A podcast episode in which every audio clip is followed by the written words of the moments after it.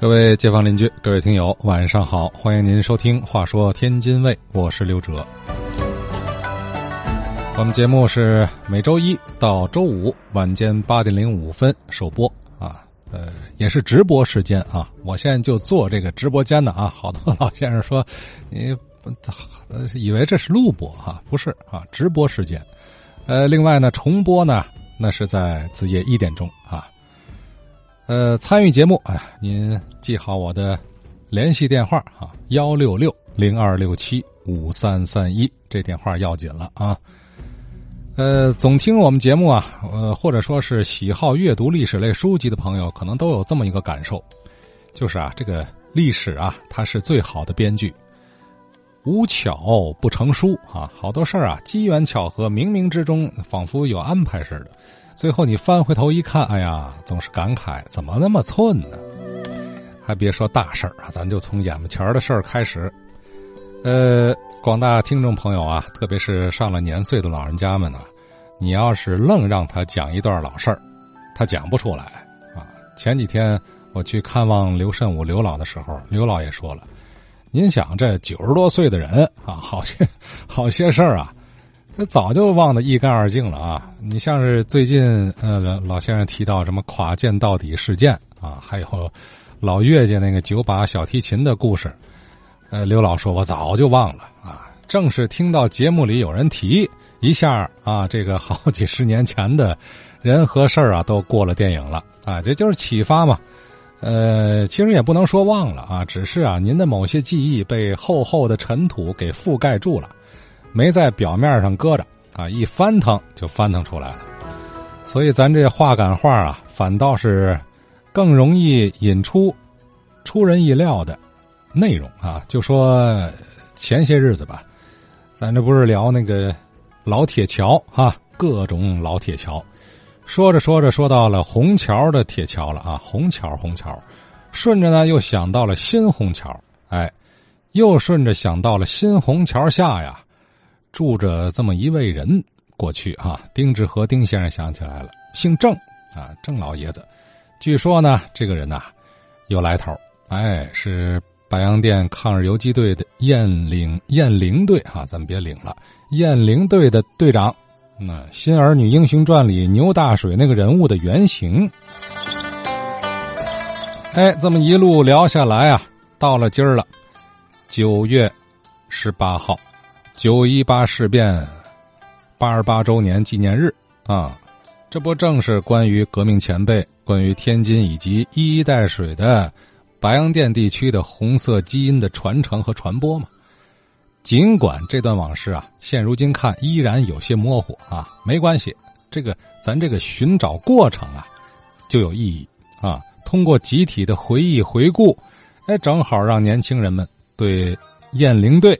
对《新儿女英雄传》里的故事，对牛大水，对这个人物原型之一的郑老爷子，他们点点滴滴啊，过去的事迹也好，在天津的过往也好，有了更多了解了啊。今天呢，又接到几位听友老先生的电话啊，咱听听他们的印象哈。先听八十二岁的韩英先生怎么说。这两天那个牛大水的事儿。咱们为了节约时间，这言简意赅，直奔主题吧。那个六二年的事儿，我们单位里头啊，呃，工程机械厂有一个支部叫科二支部。那个六二年呢，为了这个对知识分子进行的革命传统教育吧，党委啊把牛大水请到我们厂里来了，把他用车接到我们厂做报告。一进那个礼堂啊，我就看这个人呢，中等的个儿。国字脸，穿着个二的棉袄，冬天，你要不介绍，看外表就是一个搬运工的那形象。结果上台就给我们讲讲那个书里的、电影里的，跟那个呃连环画里都介绍内容，我就不不不赘述那些个，就说我就对这个人的印象说一下。他的名字叫郑少臣，是少年的少啊，君臣的臣。这是当时我们厂里头那个党委办公室的主任跟大伙介绍，当时还闹一个乐。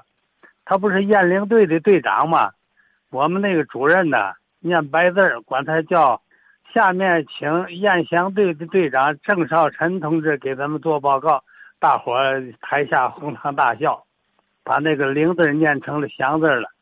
这是一个花絮吧。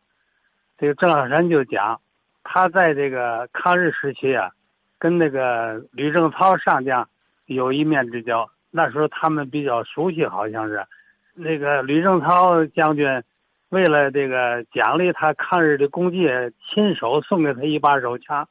他在会上给我们介绍，他说他的枪法特别好，在一里之内，一里也就是五百米吧。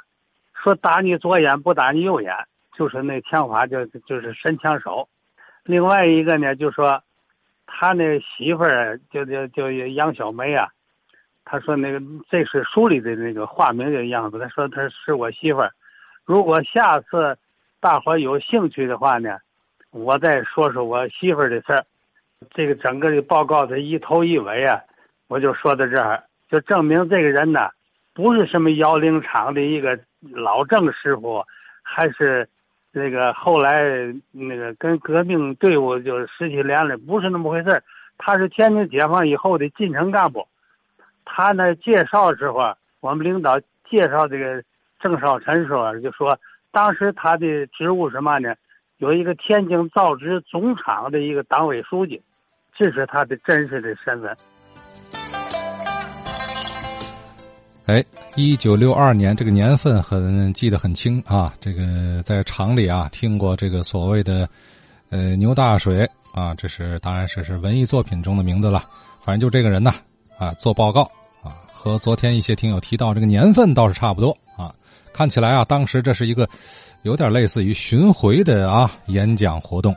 可是呢，韩先生说的也和大家有不同的地儿啊。这个牛大水的原型这个人啊。呃，姓郑没错，但是叫郑少臣。哎，穿着二的棉袄，这很普通的一个体力劳动者的这么形象。呃，由此推想啊，咱这推想啊，这和韩先生最后说的说造纸总厂什么党委书记这职务和这打扮可不太匹配啊。即便说朴素，可是你担任领导职务了，也不能穿二的棉袄啊。对我琢磨着。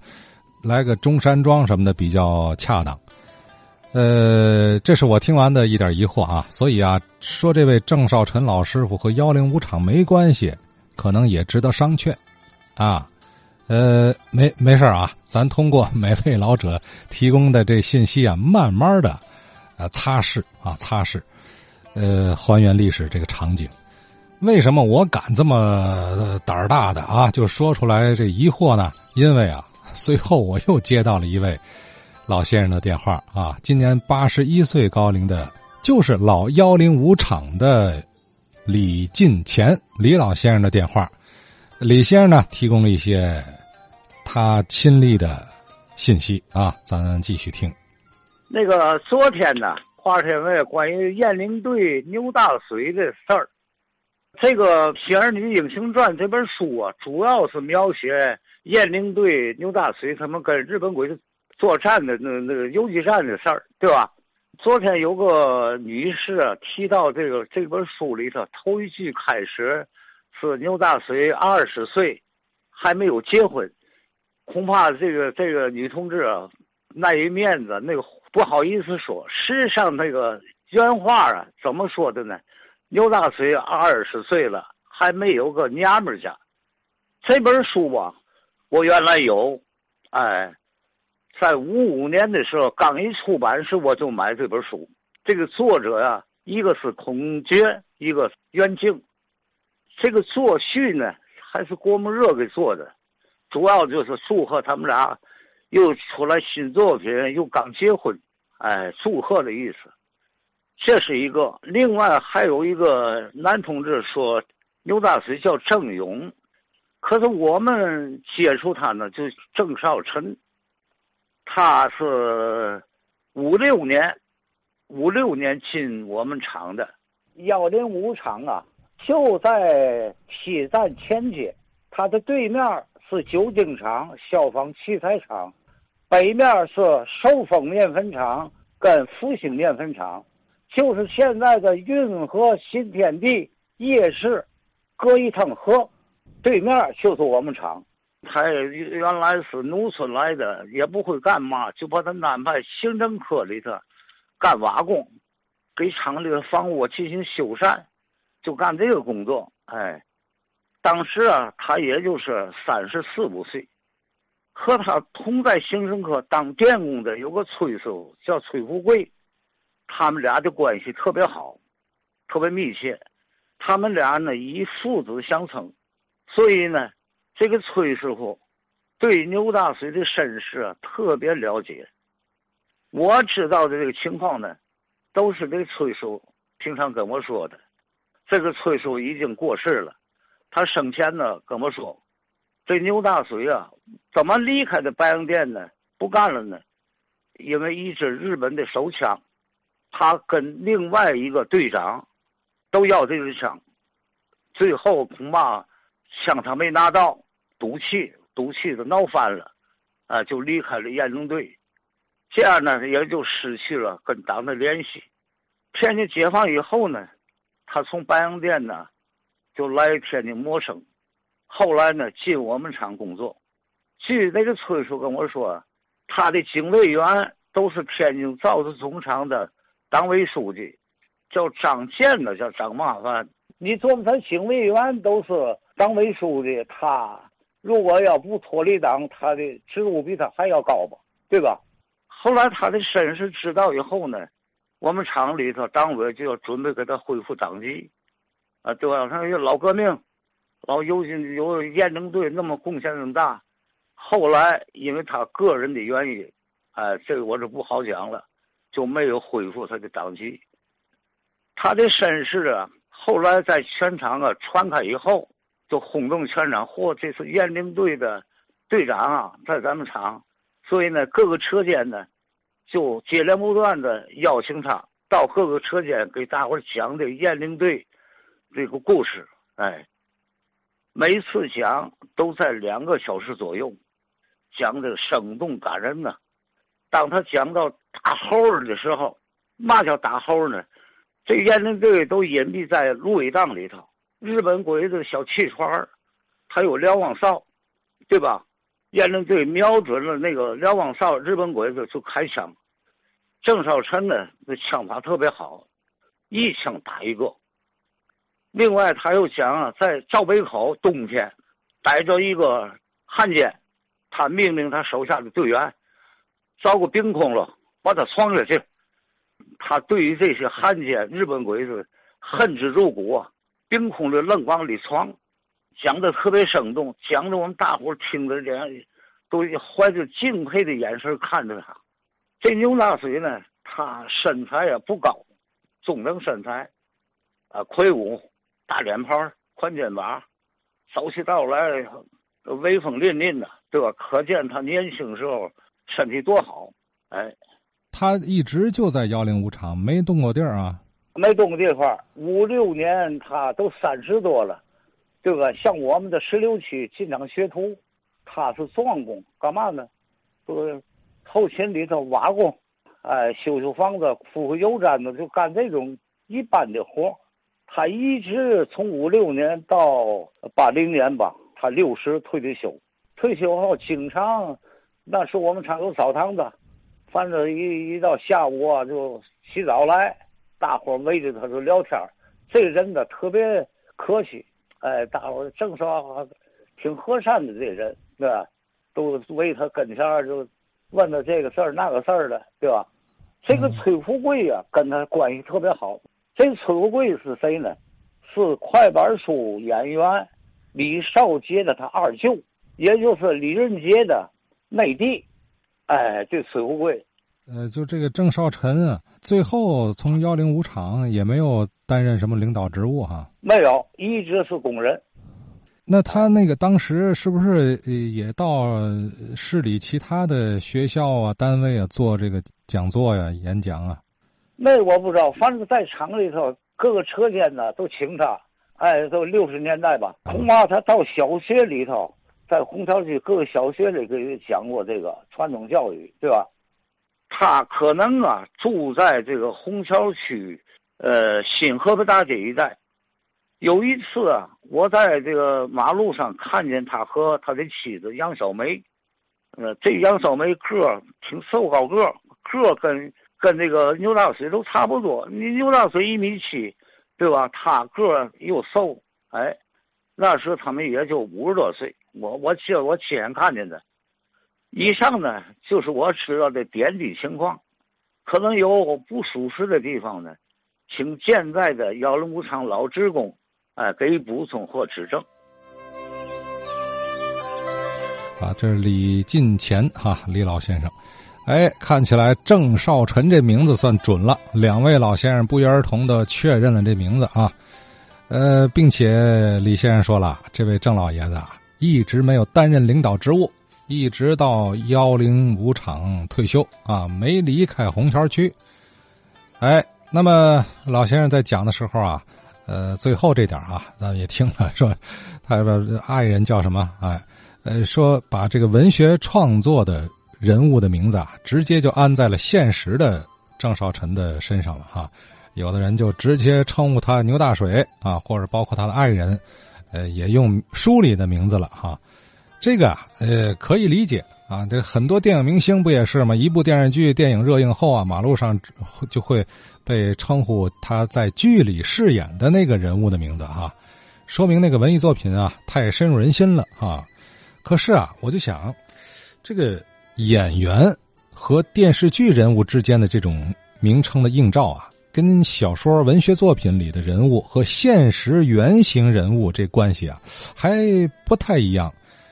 哎，那个打个比方，咱讲啊，你可以把这个《大宅门》里这陈宝国演员的名字啊。呃，直接喊成这不白七爷吗？哈，但是白七爷未必就完完全全是老岳家的岳靖宇啊。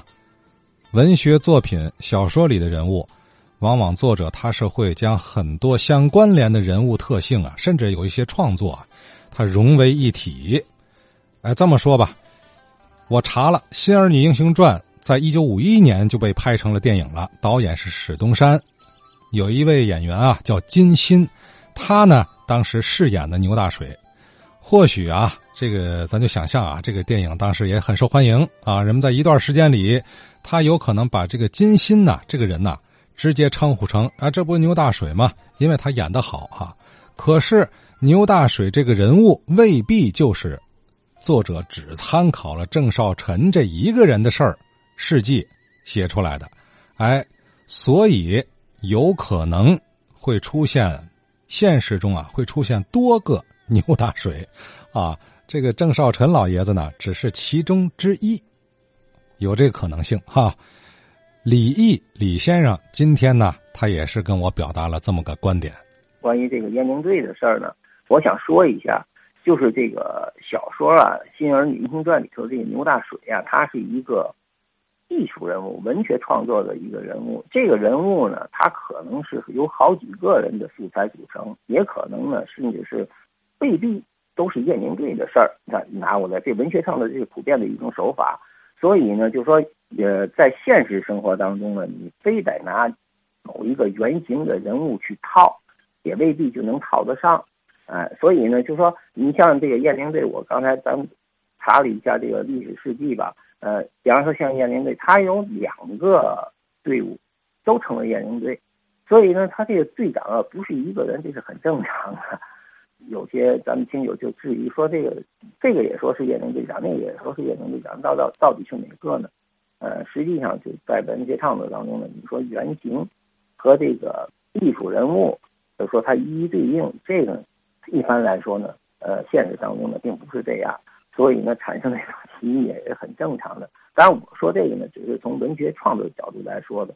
至于说两位大家提到两位燕宁队长是不是真的就是当年的燕宁队长，这个呢，我没有资料，所以我在这方面呢也呃不多加评论吧。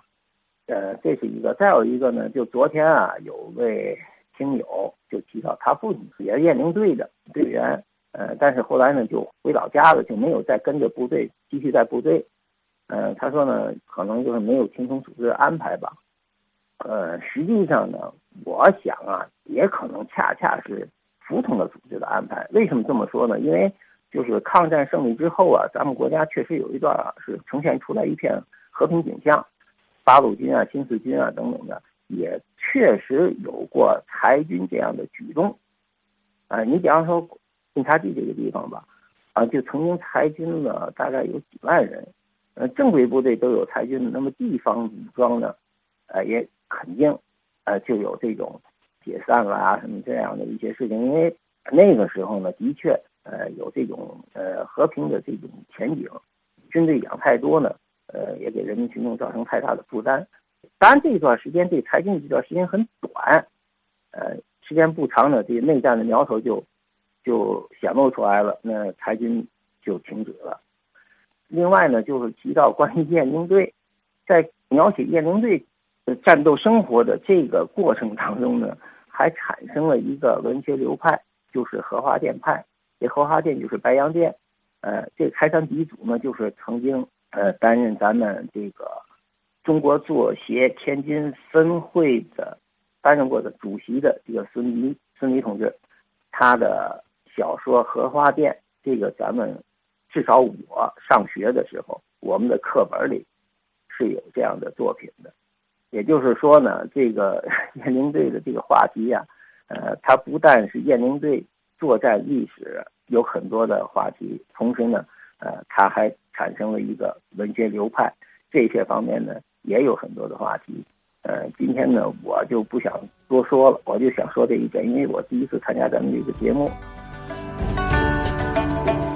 好啊，李毅李先生的这个意思啊，其实跟我啊也是又不谋而合哈。就说什么呢？就说。呃，我们寻找牛大水原型郑少臣前辈在天津的情况故事啊啊，在与此同时啊，这个雁翎队或许还能引出其他的一些话题啊，有点咱这算什么发散思维啊？发散思维就好比啊，这个呃一根根茎啊，根茎这个很多有好多的根脉啊，支出去呀。啊，这个像包括刚才李先生说的，衍生出的一个文学流派来啊，反正又是电影又是书啊，当时的这个情况啊，呃，能够引起听友们、老先生们经历那段时期的老先生们啊，可能会有很多其他的相关联的回忆。